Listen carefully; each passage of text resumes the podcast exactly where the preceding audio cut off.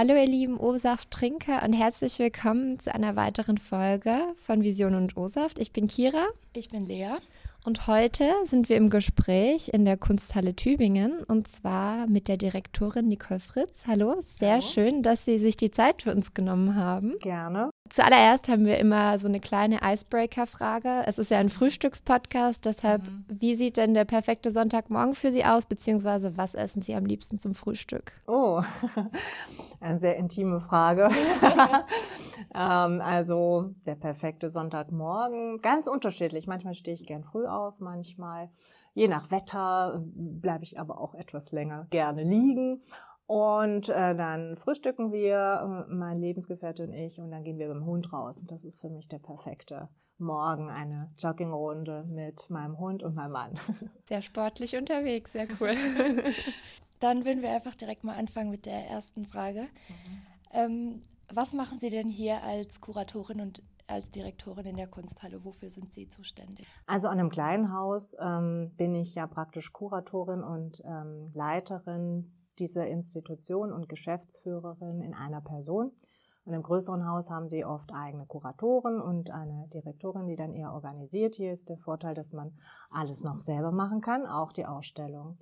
Und als Kuratorin, wie der Name schon sagt, kommt von curare, lateinisch. Curare bedeutet sich kümmern. Und man kümmert sich um die Künstler, die man auswählt.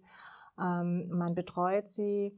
Man, äh, wenn sie schon verstorben sind, ähm, leiht man die Werke aus ähm, und man überlegt sich, wie man sie präsentiert.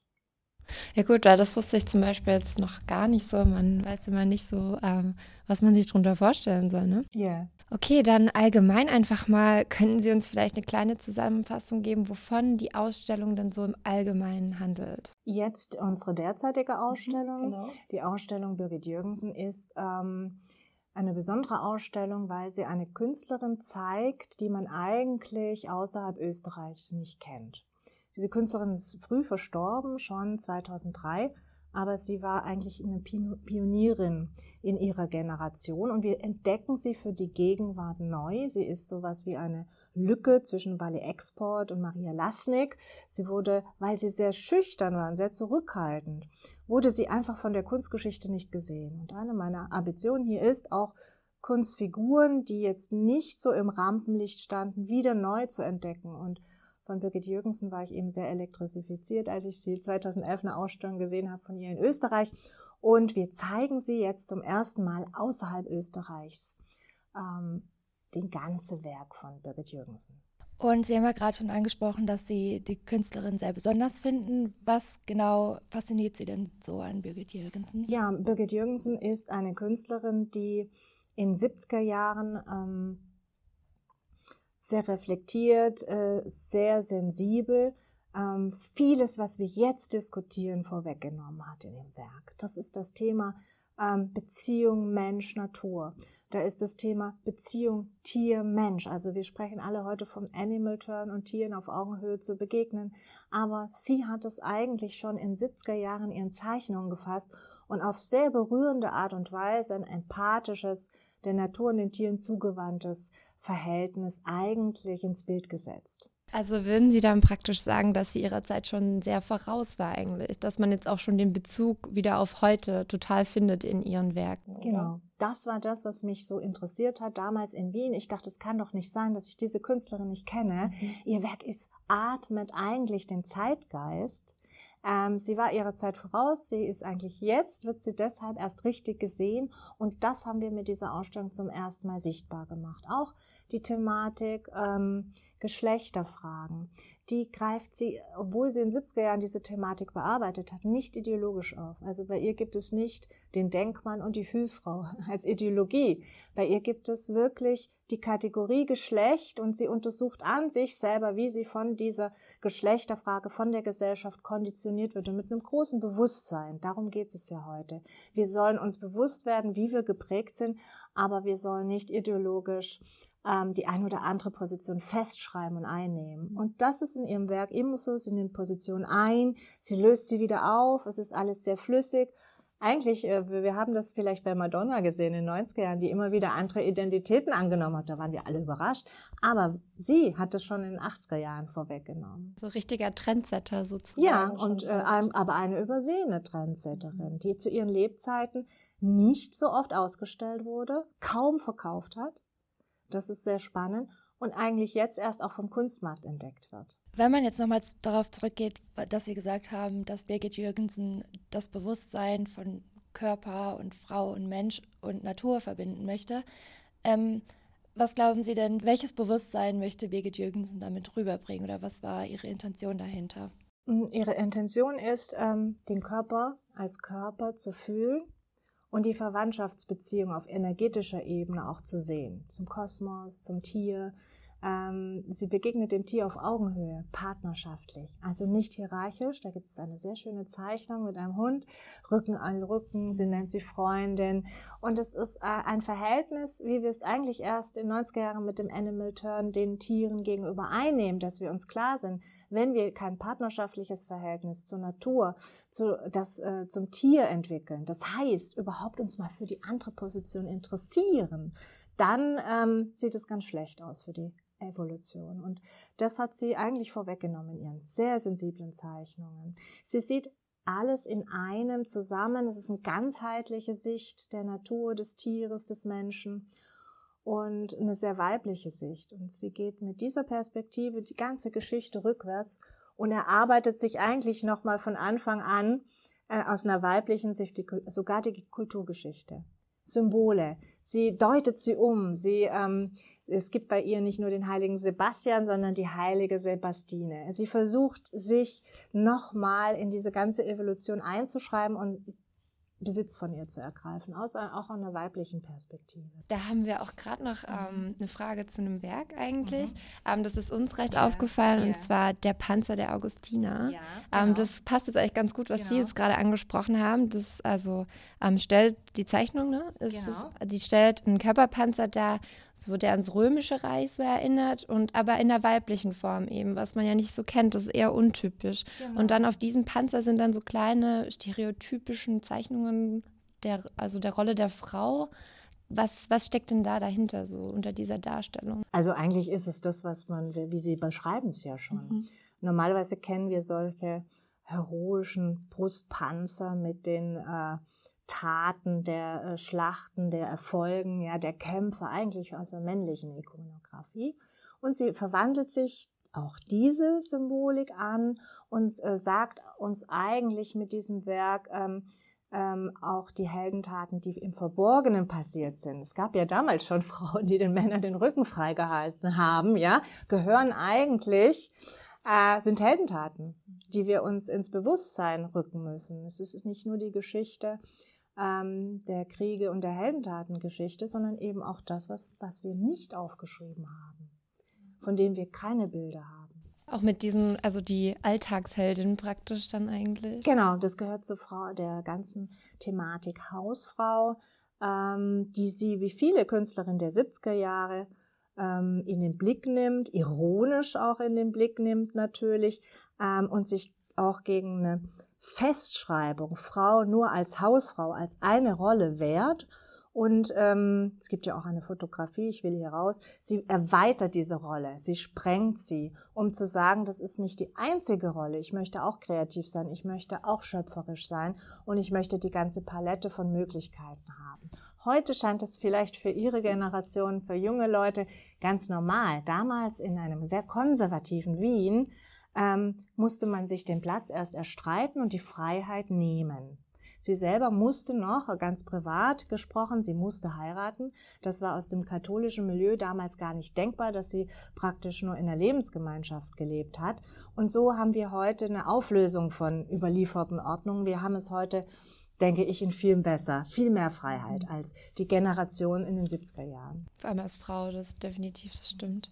Birgit Jürgensen hat ja auch viele Selbstdarstellungen, also viele Fotografien und viele Zeichnungen, auf der sie auch erkennbar äh, sich selbst äh, dargestellt hat. Mhm. Und ähm, es gibt ja das eine Werk, das ist die kleine Tafel, die an der Wand hängt. Da steht ja dann drauf, ich bin, was ja auch die, der Titel der Ausstellung ist. Und inwiefern fasst denn das Werk selbst die Ausstellung zusammen? Ja, es ist, äh, wir haben es gewählt als ähm, Titel für die Gesamtausstellung, weil es eigentlich ein persönliches, sehr, sehr selbstbewusstes Statement ist. Ähm, mit ihrem Kunst hat sie Zeugnis abgelegt über ein ganzes Leben. Dieses Werk ist ein Spätwerk, also ein Ende ihres Lebens entstanden. Und ähm, am Anfang in der Ausstellung haben wir ein Frühwerk. Als Kind hat sie schon sehr viel gezeichnet und sie hat in einem Notizbuch gezeichnet mein zweites Ich. Damals war ihr Ich noch auseinandergebrochen äh, in verschiedene Facetten. Zum Schluss ist ein selbstbewusstes Ich bin. Im Körper ruhen Ich bin. Und es ist nicht ein äh, Denken, also bin ich, also in der Tradition eines Descartes, der Philosophie, sondern der Körper ist dabei. Und es ist ein sehr ja, ein, äh, ich finde es ein, ein sehr philosophischer Ansatz, ähm, auch aus einer weiblichen Sicht wieder. Ich bin und in der nächsten Moment kann ich wieder eine andere Rolle annehmen. Und da hängt ja auch ein Schwamm ähm, an dieser Tafel.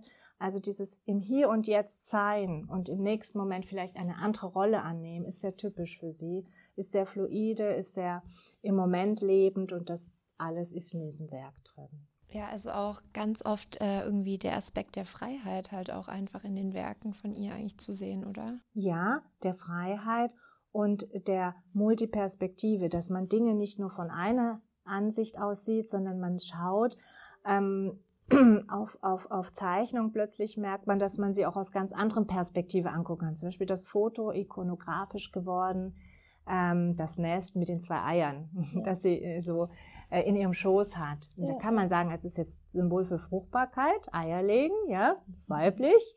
Und dann ist es aber auch Eier haben. Ja. Also man kann es auch männlich, also Männer identifizieren sich da auch und fangen an zu lachen. Und das sind beide Perspektiven, die sie in ihren Werken hat. Und das finde ich dieses Spannende und Intelligente, dass man eben auch ähm, immer wieder ähm, wenn man länger sich ein Werk, ähm, eine Zeichnung betrachtet, plötzlich auch was, man entdeckt etwas, man entdeckt eine neue Facette. Es ist in keinster Weise eindimensional ihr Werk, sondern es regt zum Selberdenken an. Ja, ja, ich finde, man sieht auch, dass ähm, die die Werke trotz ja des ironischen oder gerade wegen der, der, der, ironischen Interpretation, die man ja darauf legen kann, dass die Rolle der Frau in ihren Werken auch einfach als stark oder die, die Frau als starkes Geschlecht einfach rauskommt. Ja, und auch, ähm, dass sie ihre Wirklichkeit aus ihrer Perspektive deutet und überhaupt einmal ins Bild setzt. Ja. Und dann aber auch ihre eigenen Emotionen da selbstbewusst hineingibt. Ähm, wir haben jetzt nicht mehr Stile heutzutage, sondern seit den 90er Jahren haben wir selbstbewusste Individualstile da fließen vergangene Stile hinein. Bei ihr fließt zum Beispiel der Surrealismus mit hinein, ja. Ähm, aber ganz deutlich ist seit den 90er Jahren, dass der eigene Künstler seine eigene authentische Haltung zur Welt erst entwickeln muss. Er untersucht seinen inneren Resonanzraum ähm, und, und Gefühle und das veräußert er in der, oder sie in der Kunst. Und das ist das Besondere in den 90er Jahren ähm, dass das das alleinige Qualitätskriterium geworden ist in der Kunst. Also Stile haben wir nicht mehr, sondern jeder einzelne Künstler muss seine eigene ähm, Sprache, Bildsprache, sein Kosmos entwickeln, muss natürlich dem Vergangenen etwas Neues immer noch hinzufügen, um wahrgenommen zu werden. Aber das ist das Besondere und das Authentische an Birgit Jürgensen. Ähm, ist heute noch authentisch. Es ist nicht old-fashioned. Ja, es ist immer noch spannend, weil die eigene Emotion da drin ist und weil das, was sie sagt, auch mit der eigenen Emotion immer noch spürbar ist und aufgeladen ist. Dann noch mal eine ganz kurze Frage, das ist mir jetzt gerade wieder eingefallen. Aber was hat es denn mit den ganzen Schuhen auf sich? Weil ja, sie hat ganz ja, viele genau, Schuhe genau, ausgestellt. Genau, also erstmal war sie eine, eine, große Schuhliebhaberin. In der Tat war sie ein Schuhfan, nicht so wie ich, die nur drei, vier Schuhpaar hat, gar keine Zeit hat, immer in den Schuhladen zu gehen, gar kein Nerv. War sie eine große, ein großer Fan von, von Mode und Schuhen. Und sie hat ja auch eine Werkreihe gemacht mit Schuhen, wo sie Schuhe verarbeitet hat. Es gibt den schwangeren Schuh, den Raubtiervogelschuh. Schuhe stehen ja normalerweise für äh, in, in, in der Freudschen Theorie für Geschlechtsorgane. Sie nimmt diese freudsche, männlich besetzte, patriarchalisch besetzte Theorie und wandelt sie wieder ähm, um und sagt, ich mache aber meinen eigenen Fetisch. Also ich mache da ein eigenes Kunstwerk draus und so macht sie aus Schuhen Kunstwerke. Und sie wurde auch in den 70er Jahren schon als die mit den Schuhen, war sie sehr erfolgreich und wurde wahrgenommen als Marke. Und ihr Galerist damals, Hubert Winter, sagte, dann hat sie aufgehört, dann hat sie das eingestellt. Obwohl sie erfolgreich war, hat sie gesagt, ähm, das ist, ich will jetzt nicht als die mit den Schuhen immer abgestempelt werden. Also hat sie die Schuhe eingemottet und äh, sie wurden nie mehr gesehen. Sie wollte also frei bleiben für das ähm, Experimentieren, ihrer Kunst verpflichtet sein und nicht als Marke jetzt vom Kunstmarkt instrumentalisiert werden. Auch das ist etwas, was heute hochaktuell ist. Denn viele junge Künstler werden eigentlich schon von der Akademie versucht, zu einer Marke zu machen und verlieren dann, haben es immer schwieriger, eigentlich, eigentlich das eigene überhaupt zu finden. Ja, dann war sie ja schon damals, wollte sie ja nicht, hat sie ja nicht gesagt, ich bin der Schuh, sondern ich bin ganz viel Verschiedenes. Genau, genau. Offen gelassen, genau, sie wollte es offen lassen, immer dieses offen lassen, nicht festschreiben, und, und sie hat ja in ihrem Werk mh, hm, unglaublich viele Medien auch benutzt. Fotografie, hat immer wieder experimentiert, ähm, hat gezeichnet, hat Filme gemacht und das ist eigentlich sehr erfrischend zu sehen, wie sie Themen immer in unterschiedlichen äh, Medien aufgreift und das haben wir auch in der Ausstellung kombiniert, so dass man das auch nachvollziehen kann. Wir haben jetzt ja dann schon über einige Werke gesprochen, die eben ausgestellt sind. Ähm, was ist denn so Ihr Lieblingswerk? Haben Sie da eins? Hm, das ist ganz schwierig, ja. weil ich natürlich sehr viele habe. Mir gefällt die Fotografie selbst mit Fältchen, die wir ja auch zum Plakat erhoben haben, sehr weil da zum einen das äh, Verwandeln, Identität auflösen, annehmen, aber auch ähm, das geheimnisvolle, die geheimnisvolle Beziehung zum Tier, zum Tierischen drin ist.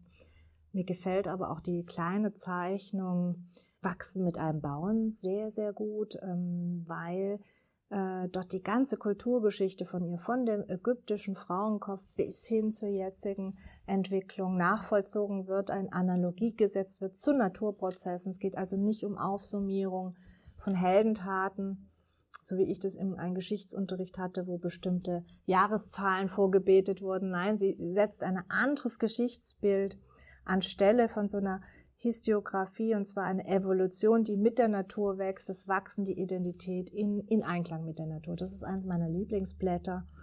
Und das müssen sich natürlich alle anschauen. Das äh, muss, kann man nicht nur erzählen. Das muss man sehen, das stimmt auf jeden Fall. Ähm, was finden Sie denn, kann man oder vor allem sollte man auch als junger Mensch, der in die Ausstellung kommt, ähm, mitnehmen für, fürs Leben, für sich selbst vielleicht auch? Ach, die Offenheit, die Neugierde und das Spüren. Für mich ist immer wichtig, Ausstellungen zu machen. Sonst könnte ich ja auch ein Buch schreiben, ja, wo man eins zu eins dann gedanklich das nachvollzieht. Aber Ausstellungen, die richten sich doch an die Sinne, an, an den ganzen fühlenden Menschen. Und ähm, das kann man einüben, denke ich, in einer Ausstellung. Man spürt einfach an den Zeichnungen die Emotion der Künstlerin und man trainiert eigentlich äh, so einen inneren Sinn, so einen Kompass. Dann wären wir schon durch mit unseren Fragen. Sehr gut, stimmt. Ähm, vielen Dank für die interessanten Antworten auf jeden Fall. Ja, also es war echt ein interessantes Gespräch, finde ich auch. Und auch nochmal ganz, also wir haben die, wir haben uns ja die äh, Ausstellung schon angeschaut, jetzt auch nochmal ein bisschen Aufschluss gegeben über die Werke, was man oft auch gar nicht so weiß, wenn man sich es halt nur anschaut oder auch nur den kleinen Text damit liest. Aber doch. Ja, dann danken wir Ihnen auf jeden Fall dass Sie sich Zeit genommen haben für uns. Ja. Vielen Dank fürs Interesse. Und natürlich möchten wir jetzt auch noch ein bisschen Werbung machen. Äh, ich war total begeistert davon und bis zum 17. Februar ist sie auch noch hier in der Kunsthalle ausgestellt. Genau, für Studenten, kleiner Tipp, donnerstags kostenlos. Genau, also kommt auf jeden Fall vorbei und schaut es euch an. Genau.